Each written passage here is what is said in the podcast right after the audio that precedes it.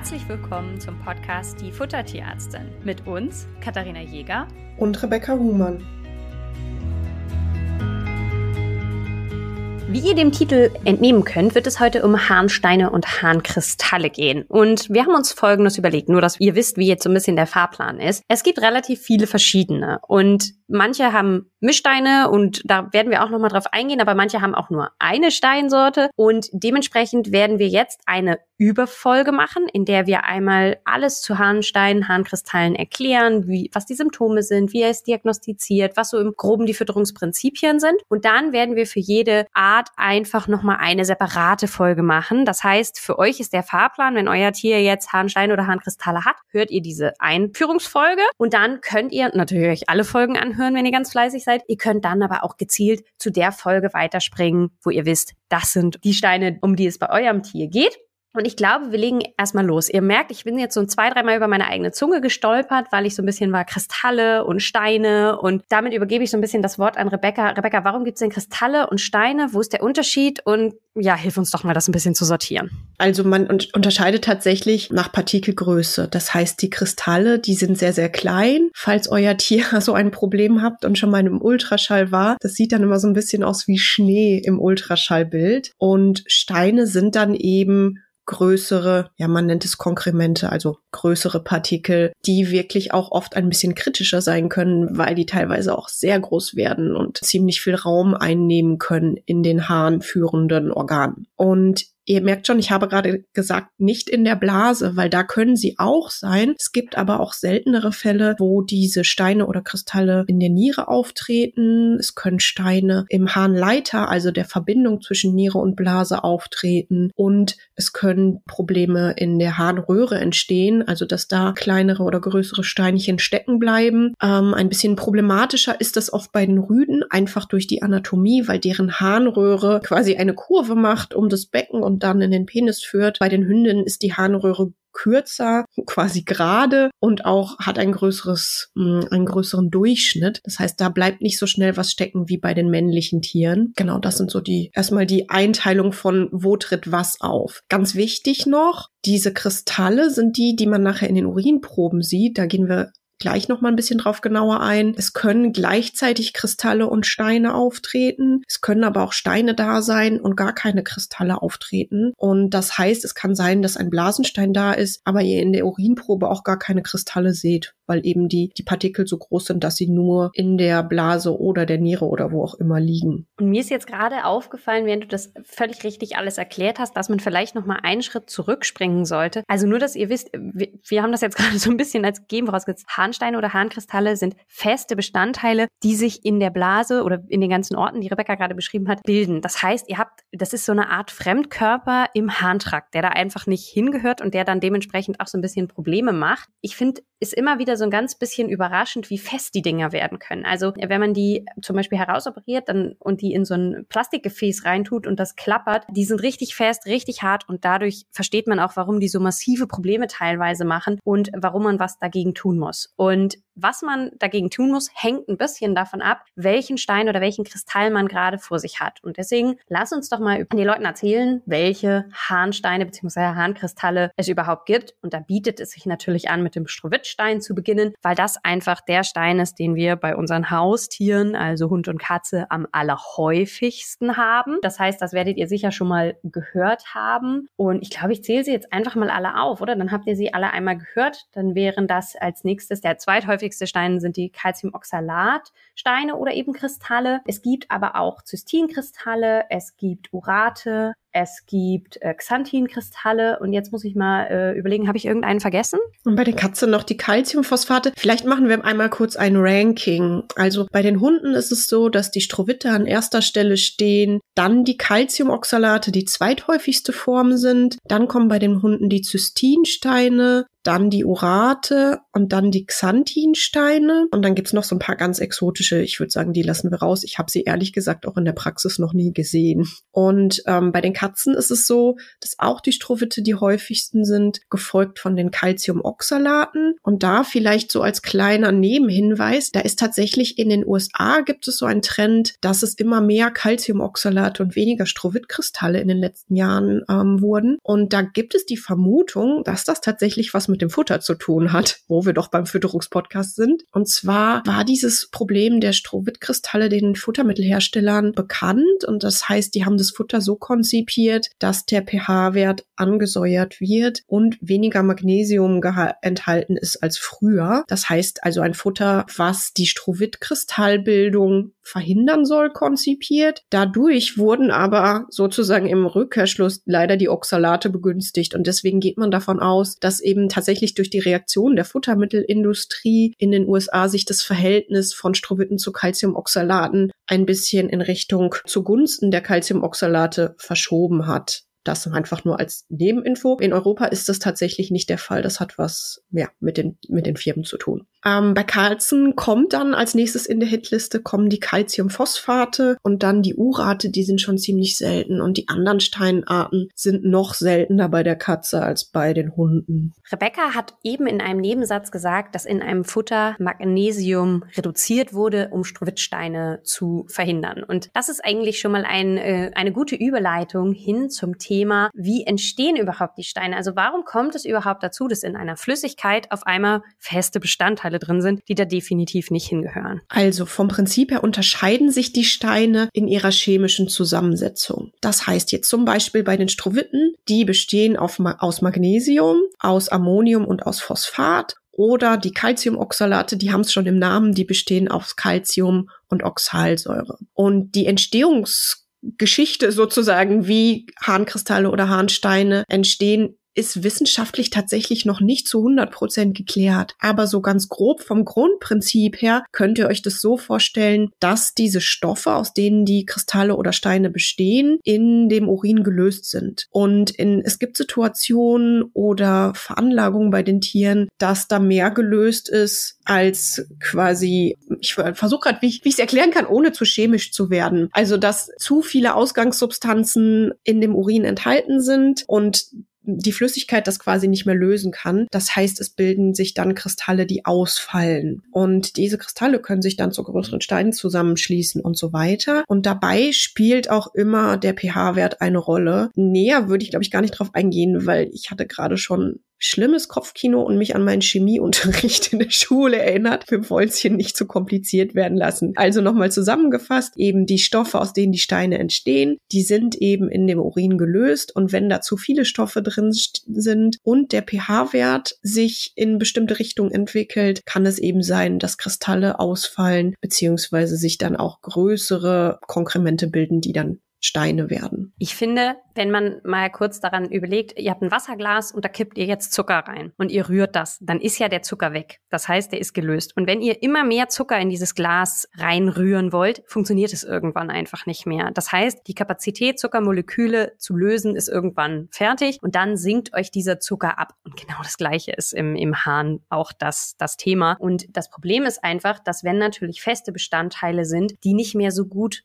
rausgespült werden und dadurch reichern die sich eben auch einfach einfach so ein bisschen an und haben dann die Möglichkeit, sich miteinander zu verklumpen. Und das ist jetzt ein bisschen vereinfacht, aber das ist dann halt das Endergebnis. Und das ist natürlich dann auch klinisch bemerkbar. Ihr könnt euch vorstellen, das ist mitunter ja auch schmerzhaft, wenn da einfach bestimmte äh, ja, ja richtig feste Gegenstände irgendwo sind, wo sie nicht hingehören. Was gehört denn sonst noch zu den Symptomen? Auffällt meistens, dass die Tiere entweder sehr oft Urin absetzen oder relativ schwer Urin nur absetzen. Also da kommt anstatt ein Strahl, kommen dann nur Tröpfchen. Teilweise sieht man sogar richtig, dass der Urin blutig ist. Katzen werden oft unsauber, beziehungsweise ja die Hunde auch. Teilweise machen sie dann ins Haus oder müssen plötzlich nachts raus. Das sind so die typischen Symptome, woran ihr merkt, dass euer Tier Probleme haben kann mit dem Urinabsatz. Genau, also dann wäre auf jeden Fall der Gang in die Tierarztpraxis angeraten und auch natürlich hier kleiner Notfall, wenn eurer Kater oder eure Katze zum Beispiel über einen gewissen Zeitraum gar keinen Urin absetzt, das ist immer ein Notfall, aber natürlich auch bei Hund und Katze, aber bei, äh, bei Hunden, aber bei Katzen ist das besonders äh, gravierend. Packt euer Tier bitte sofort ein, fahrt zum Tierarzt. Ihr könnt euch vielleicht vorstellen, wie wahnsinnig schmerzhaft das ist und es löst sich in der Regel nicht von alleine. Das muss unter tierärztlicher Kontrolle eben auch gelöst werden und das schließt sich so ein bisschen an, der Gang in die Tierarztpraxis. Was stellen wir uns vor? Rebecca, zu dir in die Praxis kommt jemand, also als du noch da warst, ähm, nicht, dass hier irgendwo Verwirrung ist und jemand denkt, du hättest immer noch eine Praxis und gerne zu dir kommen möchte, weil er oder sie dich so sympathisch findet, sagt, die Rebecca, da möchte ich auf jeden Fall mal vorbei. Als jetzt jemand damals dir ein Tier gebracht hat mit dem Vorbericht, hat immer mal wieder ein bisschen blutigen Urin, pinkelt in die Wohnung, was ist das, was du als erstes machen würdest? Also ganz klassisch fangen die tierärztlichen Kollegen oder bin ich damals auch immer angefangen mit einer allgemeinen klinischen Untersuchung. Das heißt, wir gucken uns das Tier erstmal an, wir tasten, ob der Bauch schmerzhaft ist. Je nach Tiergröße und Gewicht kann man auch fühlen, ob die Blase gefüllt ist oder man kann fühlen, dass sie stark gefüllt ist. Man guckt sich an, ne, wie sieht die Scheide aus, wie sieht die Penisspitze aus. Es gibt ganz fiese Geschichten, wo man dann schon so Steinchen teilweise auch an der Penisspitze sieht von den männlichen Tieren. Manchmal merkt man schon in dem Fell um die Scheide oder um die Vorhaut bei den Rüden, dass da wie so kleine griesige Kristalle drin sind. Genau, das ist das erste, was man macht. Der nächste Schritt ist dann sicherlich eine Urinprobe zu untersuchen. Und dabei schaut man dann eben einmal unter dem Mikroskop, nachdem der Hahn zentrifugiert wurde, ob da Kristalle drin zu erkennen sind, ob da Blutzellen zu erkennen sind. Manchmal sieht man auch Bakterien. Dann schaut man sich den Urin an, mit dem Harnstick. Das heißt, man guckt, wie ist der pH-Wert, ist Blut drin enthalten, ist Eiweiß drin enthalten, ist Nitrat enthalten. Das kann Hinweis eben auf bestimmte Bakterien sein. Das sind die Dinge, die man da anguckt. Dann schaut man sich noch an, wie das spezifische Gewicht des Urins aussieht. Das macht man mit dem Refraktometer. Das spezifische Gewicht mit diesen Teststreifen zu untersuchen, die wir aus der Apotheke für uns Menschen kennen, beziehungsweise die diese ganzen anderen Parameter, die ich gerade aufgelistet habe, untersuchen untersuchen können. Das funktioniert nicht. Mein Uni-Professor, Grüße gehen raus an Professor Neiger, hat früher immer gesagt, wenn einer von uns in der Praxis das spezifische Gewicht mit einem Testschreiben untersucht, kommt der und schlägt uns. das heißt, das ist hängen geblieben. Das geht nicht mit dem Teststreifen, sondern man verwendet ein Refraktometer. Ich hätte dann vorgeschlagen, dann hätte er euch das Refraktometer auf den Kopf hauen sollen, weil das ja. eignet sich dafür hervorragend. Lange Rede, kurzer Sinn. Ihr fragt euch jetzt, warum machen wir das überhaupt? Und zwar gibt das spezifische Gewicht Gewicht darüber Ausschluss, wie stark konzentriert der Urin ist oder nicht. Ne? Das heißt, ähm, eben ist er sehr stark konzentriert oder ist er relativ dünn, kann auch diagnostisch sinnvoll sein, wenn Nierenproblem zum Beispiel vermutet wird. Das so am Rande. Jetzt habe ich von Urinuntersuchungen geredet. In den meisten Schritten wird die erstmal tatsächlich von Spontanurin genommen, also das, was abgesetzt wird, wenn die Tiere in eine Nierenschale pinkeln oder ähm, der Kollege vorsichtig die Blase ausdrückt. Wenn man ganz korrekt sein will oder auch auf Bakterieninfektionen untersuchen möchte mit Kulturen, ist wissenschaftlich medizinisch gesehen die Variante natürlich optimaler, wenn man eine sterile Harnprobe direkt aus der Blase nimmt mit einer dünnen Nadel. Und da kommen wir schon auch auf das nächste Diagnostikum, und zwar die Bildgebung. Das heißt, in vielen Fällen machen die Kollegen ein Röntgenbild, um zu schauen, sind röntgendichte Steine irgendwie zu erkennen. Manchmal sieht man dann auch wirklich schon im Röntgen Steine zum Beispiel in der Harnröhre stecken oder solche Geschichten. Und dann schaut man nochmal mit dem Ultraschall, ne, wie sieht die Blase aus? Ist die Blasenschleimhaut verändert? Sieht man da Kristalle oder Steine? Und ein bisschen der Trick ist oder das Problem bei dem Ganzen ist, dass man auch nicht alle Steine im Röntgen erkennen kann. Also es sind nicht alle Steine, man nennt es röntgendicht, so dass man da auch was sieht sondern das sind nur manche Steinarten. Und im letzten Schritt je nachdem, ne, was für ein Grundfall vorliegt, was für Kristalle oder Steine gefunden werden, sind sicherlich auch ähm, Blutuntersuchungen sinnvoll, weil bei manchen Steinen organische Grunderkrankungen zugrunde liegen können. Beziehungsweise macht es auf jeden Fall auch Sinn, nach den Nierenwerten zu schauen bei diesen Patienten, weil wie Kathi eben schon erwähnt hat, wenn die wirklich gar keinen Urin mehr absetzen können, sind es Notfälle, die sofort in die Tierarztpraxis beziehungsweise Klinik gehören, weil das große Problem ist, dass wenn wirklich über längere Zeit kein Urin abgesetzt eingesetzt werden kann, auch sich der Urin zurückstaut ähm, in die Niere und wirklich auch Nierenschäden zur Folge haben kann. Deswegen muss man da immer erstmal gucken, wie der Status aussieht. Du, ich musste so ein bisschen schmunzeln, eben als du die Geschichte erzählt hast mit der Urinprobe. Ähm, ich war mal mit Nala in der Tierarztpraxis, weil Nala auch etwas unsauber geworden war. Also die war mir einfach so ein bisschen immer mal ausgelaufen, dann war ich beim Tierarzt. Und ähm, das Spannende war, dass wir dann in der, im Behandlungsraum saßen. Nala lag mir zu, zu Füßen und ist dann aufgestanden, als die Tierärztin reinkam, weil sie sich gefreut hat. Und da war so ein kleiner Urinfleck. Und ich, äh, mir war das ziemlich unangenehm, weil ich dachte, oh Gott, jetzt hat der Hund hier ins Behandlungszimmer gepinkelt. Übrigens, das muss euch nie unangenehm sein. Das ist beim Tierarzt eher auch normal. Ich habe das auch, dass meinen Patientenbesitzern das heutzutage unangenehm ist. Aber die war so, oh Gott, nein! Ähm, und hat direkt eine Spritze genommen und das direkt aufgezogen. Und wir haben direkt diesen Hahn untersuchen können. Das heißt, der war so frisch, wie es nur irgendwie ging. Und ähm, das war eigentlich ganz gut. Und dazu ein kleiner Hinweis, der Hahn, der spontan also genommen wird, sollte immer relativ frisch sein und eben nicht, dass ihr morgens in der Früh den ab, also abnehmt und dann mit in die Praxis nehmt, irgendwie fünf, sechs Stunden später. Das hat vor allen Dingen bei den Strowitzsteinen eine Relevanz. Da werden wir auch in der entsprechenden Folge nochmal drauf eingehen. Jetzt haben wir das ganze Diagnostikkram abgehakt. Ähm, jetzt haben wir herausgefunden, dass leider Steine oder Kristalle in der Blase vorhanden sind. Das weitere Vorgehen solltet ihr in erster Linie mit eurem Haustierarzt oder eurer Haustierärztin absprechen. Genau, wie Kati schon gesagt hat, was dann im einzelnen Fall therapeutisch sinnvoll ist, ist ganz abhängig davon, ne, was liegt für ein Problem vor, wie schwer ist das Problem. Es gibt leider Fälle, wo OPs nötig sind, um Steine zu entfernen. Sicherlich bekommen die Tiere Schmerzmittel, weil das sehr unangenehm ist und auch wirklich immer dieser Reiz da ist, Pipi zu machen für die Tiere. Also das ist oft super unangenehm je nach Fall, wenn eine bakterielle Infektion da ist, muss die natürlich antibiotisch behandelt werden. Aber was auf jeden Fall ein Riesenbestandteil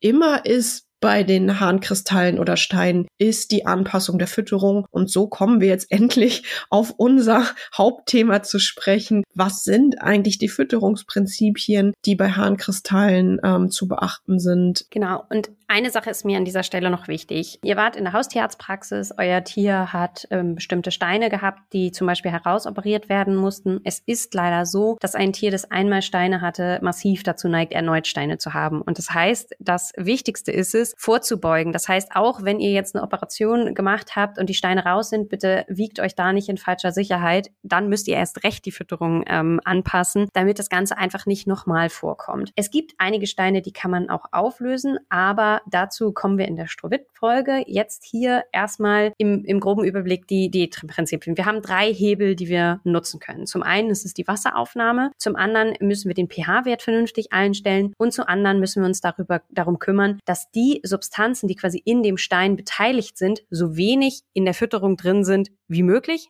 aber ausreichend, um unseren Tieren eben keine Unterversorgung zuzuführen. Genau, das allererste ist, ich habe vorhin gesagt, naja, wenn die Steine eine gewisse Größe haben, ist es schwieriger, die auszuspülen. Aber genau das ist es, was man so ein bisschen auch versucht zu machen. Das heißt, je mehr Wasser das Tier trinkt, desto mehr muss es pinkeln und desto höher die Wahrscheinlichkeit, dass da auch ein bisschen was mit rausgespült wird. Das heißt, das allererste, was ich euch hier als Tipp geben könnt, wenn ihr diese Folge hört, euer Tier hat eine Diagnose bekommen, erhöht die Wasseraufnahme. Und das kann man durch verschiedene Prinzipien machen. Bei der Katze ist es ganz wichtig, dass ihr den Wassernapf bitte nicht direkt neben den Futternapf stellt, dass ihr mehrere Nass, äh, Wassernäpfe anbietet, damit ihr da die freie Wahl habt. Schaut, ob eure Katze zum Beispiel einen Wasserbrunnen annimmt und da mehr Wasser aufnimmt. Auch das ist eine schöne Möglichkeit. Und nicht zu guter Letzt können wir natürlich auch über die Fütterung Wasser aufnehmen. Ne? In, in dem Moment spielt es eine Rolle, ob ich jetzt zum Beispiel ein Trockenfutter habe. Das dürft ihr auch, wenn es funktioniert, für eure Steinart auch weiterhin nehmen. Solltet das aber bitte ordentlich einweichen damit das Tier einfach richtig viel Wasser mit aufnimmt. Alternative wäre natürlich direkt einfach ein Frischfutter anzubieten, wo schon sehr viel Wasser mit drin ist. Oder auch Wasser zusätzlich anzubieten und da vielleicht den ein oder anderen Geschmacksträger ist an der Stelle dann auch mal erlaubt, um euer Tier davon zu überzeugen, ja, da nicht zu viel zu machen. Ganz oft kriege ich jetzt hier die Frage, wie viel Wasser sollte denn gefüttert werden? Das äh, machen wir euch einfach mal als Instagram-Post fertig. Da könnt ihr dann nachschauen und äh, damit ihr ein Gefühl dafür kriegt, wie viel Wasser müsste euer Tier eigentlich aufnehmen. Genau. Manche Tiere mögen auch noch lieber abgestandenes Wasser. Also gerade Katzen trinken auch mal ganz gerne aus Gießkannen oder aus Blumenvasen. Also logischerweise nicht mit giftigen Pflanzen, aber da auch mal so ein bisschen rumtricksen, ähm, was eure Tiere mögen. Und ansonsten eben macht ein Minischluck Milch ins Wasser oder ein Löffelchen Joghurt oder ein bisschen Nassfutter oder ein bisschen Saft von der Thunfischdose, solche Dinge. Bei diesem Aromatrinkwasser nenne ich es jetzt mal, ist nur wichtig, dass ihr das mindestens dreimal täglich wechselt, sonst wird's eklig und kann auch kippen. Der nächste Punkt ist der pH-Wert? Und Rebecca hat sich vorhin schon ein bisschen gewunden, weil ganz ohne Chemie und irgendwie solchen Sachen kommt man bei dem Thema Harnsteine leider nicht aus. Und zwar, ich weiß nicht, war bei dir in dem, also wir hatten früher für Prüfungen so Kataloge, wo auch drin stand, was in den letzten Prüfungen im Jahr vorher schon mal gefragt wurde, so Fragenkataloge. Und da stand auch in Biochemie oder in Chemie oder auch bei Füttering immer Kation-Anion-Bilanz. Und irgendwie war das so ein nicht so beliebtes Thema bei uns mhm. Studenten. Wie war das bei euch? Ja, war auch, stand nicht hoch im Kurs, hat so viel an den Chemie-Grundkurs erinnert, tatsächlich. Aber genau, vielleicht mal für euch zur Erklärung, was dahinter steckt. Der pH-Wert im Urin wird über bestimmte Ionen, also Anionen oder Kationen bestimmt. Und zum Beispiel gehört dazu das Calcium oder Schwefelionen, Chloridionen und so weiter. Das heißt, man kann in der Theorie, wenn man weiß, wie viel von diesen Ionen etwa im Futter sind, berechnen,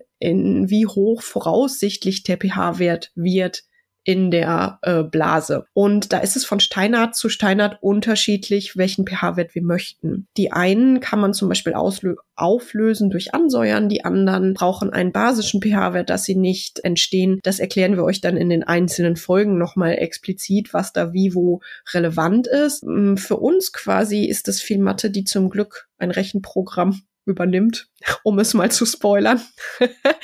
Für euch, was ihr euch merken könnt heute schon mal, ist, dass der pH-Wert tatsächlich über die Futterzutaten beeinflusst werden kann. Das heißt, wir, wenn wir das Futter selbst zusammenstellen, wählen wir bei der einen oder der anderen Steinart explizit bestimmte Zutaten. Und man kann alkalisierende, also Zutaten, die den pH-Wert steigen lassen, oder ansäuernde, das sind dann die Zutaten, die den pH-Wert sinken lassen, Stoffe nicht Zutaten, Stoffe explizit ergänzen. Also ihr habt vielleicht schon mal so Pasten gesehen, die gegeben wurden bei Struffelsteinen, da ist das Methionin drin und wenn man es basische haben möchte, gibt man Kalium in Form von Kaliumcitrat dazu. Aber genau, da gehen wir dann auch noch mal näher drauf ein bei den Einzelfällen, was wie wo wann relevant ist. Genau, also ihr könnt euch vorstellen, alles was ihr reintut in euren Hund oder eure Katze hat eine Relevanz dafür, wie sich der pH entwickelt und das ist so ein bisschen eine Skala und das verschiebt sich entweder nach oben oder nach unten. Und du hast eben gesagt, so wir haben den Rechner, ich habe hier die Formel vor mir liegen. Das ist dann so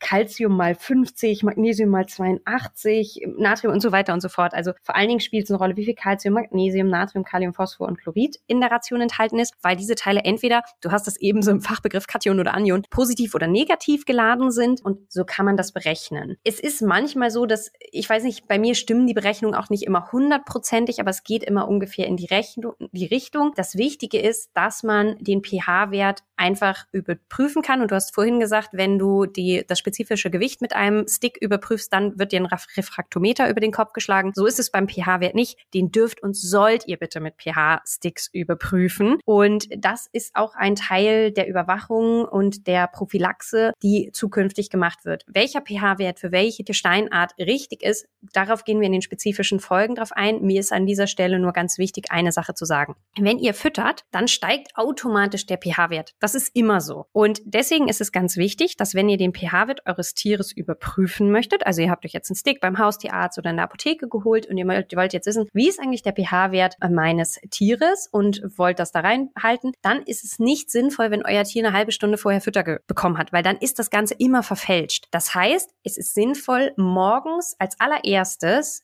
wenn euer Tier noch nichts gefressen hat, den Stick reinzuhalten. Dann kriegt ihr die besten Ergebnisse, mit denen wir arbeiten können. Und das ne, also wenn ihr jetzt sagt, ah, morgens bin ich nicht sicher, das kriege ich nicht so hin. Zwischenfütterung und pH-Wertmessung sollten bitte mindestens vier Stunden liegen. Das ist immer so ein kleiner Richtwert. Und dann bekommt ihr, wenn ihr eine Ernährungsberatung macht, von uns auch den Auftrag. Am Anfang lasse ich das tatsächlich alle zwei Tage testen. Und je länger das Ganze her ist und wir das gut eingestellt haben, desto seltener kann man das machen. Aber für mich ist in der Rezidivprophylaxe, also Rezidiv bedeutet, dass euer Tier die Erkrankung wiederbekommen könnte. Ich finde immer so einmal die Woche lasse ich die Leute das tatsächlich überprüfen, dann alle zwei Wochen. Aber das ist was, was ich sinnvoll finde, was auch langfristig gemacht werden kann, wenn euer Tier einmal Steine gehabt hat. Oder handhabst du das anders? Nee, genau. Also ich lasse es am Anfang ich lasse es tatsächlich nach Möglichkeit täglich und wenn die Leute sehr motiviert sind, manchmal auch sogar mehrmals täglich, also morgens und einmal im Tagesverlauf mit mindestens vier Stunden nach der letzten Mahlzeit überprüfen. Und ähm, dann, wenn sich, wenn man merkt, dass es gut eingespielt ist, würde ich es auch so einmal die Woche einfach testen lassen. Wo wir gerade bei Situationen sind, die den pH-Wert ansteigen lassen, das ist nicht nur die Fütterung, die den pH-Wert steigen lässt, sondern auch Stress oder Aufregung. Das heißt, das ist zum einen ein Grund, warum es total sinnvoll sein kann, zu Hause, wenn alle entspannt sind, den Urin-pH-Wert ähm, zu messen, weil es beim Tierarzt manchmal tatsächlich verfälscht ist, wenn die Tiere sehr aufgeregt sind. Und genau, zweiter Punkt wäre, nicht direkt nach der Fütterung äh, messen, aber auch nicht direkt nachdem der Erzfeind aus der Nachbarschaft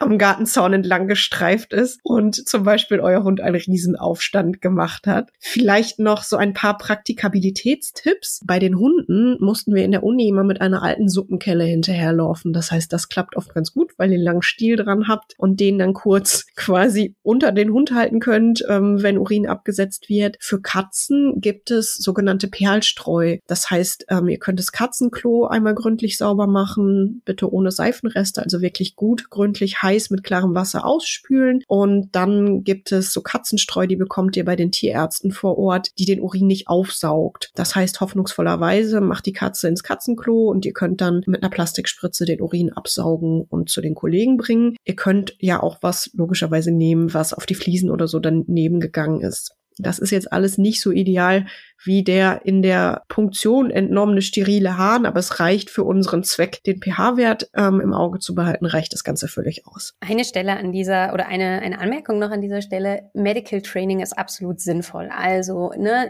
du hast es eben gesagt, wenn die Tiere beim Tierarzt sehr gestresst sind, dann verändert das auch mal so ein paar Werte. Ähm, das heißt, übt gerne mit euren Tieren bestimmte Untersuchungsgänge. Und ich hatte, also meine Kollegin hat in, in meiner alten Praxis tatsächlich eine Kundin betreut, betreut. Die hatte Katzen, vier Stück, glaube ich, die immer mal wieder Thema mit den Strowitzsteinen hatten. Und da hat tatsächlich auch die eine Katze in eine Kelle gepinkelt. Die hat es so lange mit denen geübt. Also ich war total fasziniert und die hat dann einfach ihre pH-Sticks in die Kelle reingehalten und die Katze hat da reingepinkelt. Bitte fragt mich nicht, wie sie das hingekriegt hat. Wir waren immer selber sehr begeistert. Das heißt aber, ne, wenn, wenn ihr natürlich dieses nicht aufsaugende Katzenstreu habt, eure Katze da reinpinkelt und da rein uriniert und ihr den Stick reinhaltet, dann habt ihr auch schon mal ein gutes Ergebnis, um den pH-Wert zu überprüfen. Das hilft einfach sehr in der Futtereinstellung, weil man dann einfach die Fütterung noch ein bisschen besser anpassen kann. Sollte eure Katze das am Anfang gar nicht annehmen, das andere Streu, kann man vielleicht die Streu ein bisschen ähm, mischen, bis man dann nur noch das nicht aufsaugende Streu hat. Genau, das ist so eigentlich eine, eine ganz gute Geschichte, so dass man das auch mit Katzen gut hinkriegt. Übrigens, wer bei mir in der Küche zu Besuch ist, die, die Kelle liegt nicht in der Küche, aber nehmt nicht die grüne Suppenkelle, weil genau dafür habe ich sie da. Und äh, aber ich, keine Besorge, ich bewahre sie nicht in der Küche auf. Aber nur falls sich jemand fragt, warum ich in meiner Hunde Kiste eine Suppenkelle liegen habe. Genau für diese Fälle. Dann zu guter Letzt, du hast es vorhin ähm, schon mal ange angesprochen, wenn man Strowitzsteine hat, muss man Magnesium reduzieren, unter anderem. Das heißt, um die Harnsteine und Kristalle für die Zukunft zu vermeiden, ist es sinnvoll, dass wir die Substanzen, die an der Steinbildung beteiligt werden, nicht zu viel im Futter drin lassen, sondern eben so viel, dass euer Tier alles hat, was es braucht, aber eben keine Überversorgung. Und dadurch, dass das von Stein zu Stein sehr unterschiedliche Substanzen ist, verschieben wir das in die Einzelfolgen, würde ich sagen. Guter Plan. Super. Damit haben wir, glaube ich, einen sehr guten Rundumschlag gemacht. Für euch als Praxistipp, wenn ihr jetzt heute das Ganze gehört habt und sagt, ah, wir haben gerade die Diagnose bekommen, erhöht schon mal die Wasserzufuhr und den Rest könnt ihr euch dann in den Folgen anhören, die eure Steine oder Kristalle betreffen. Bis dahin. Bis dann.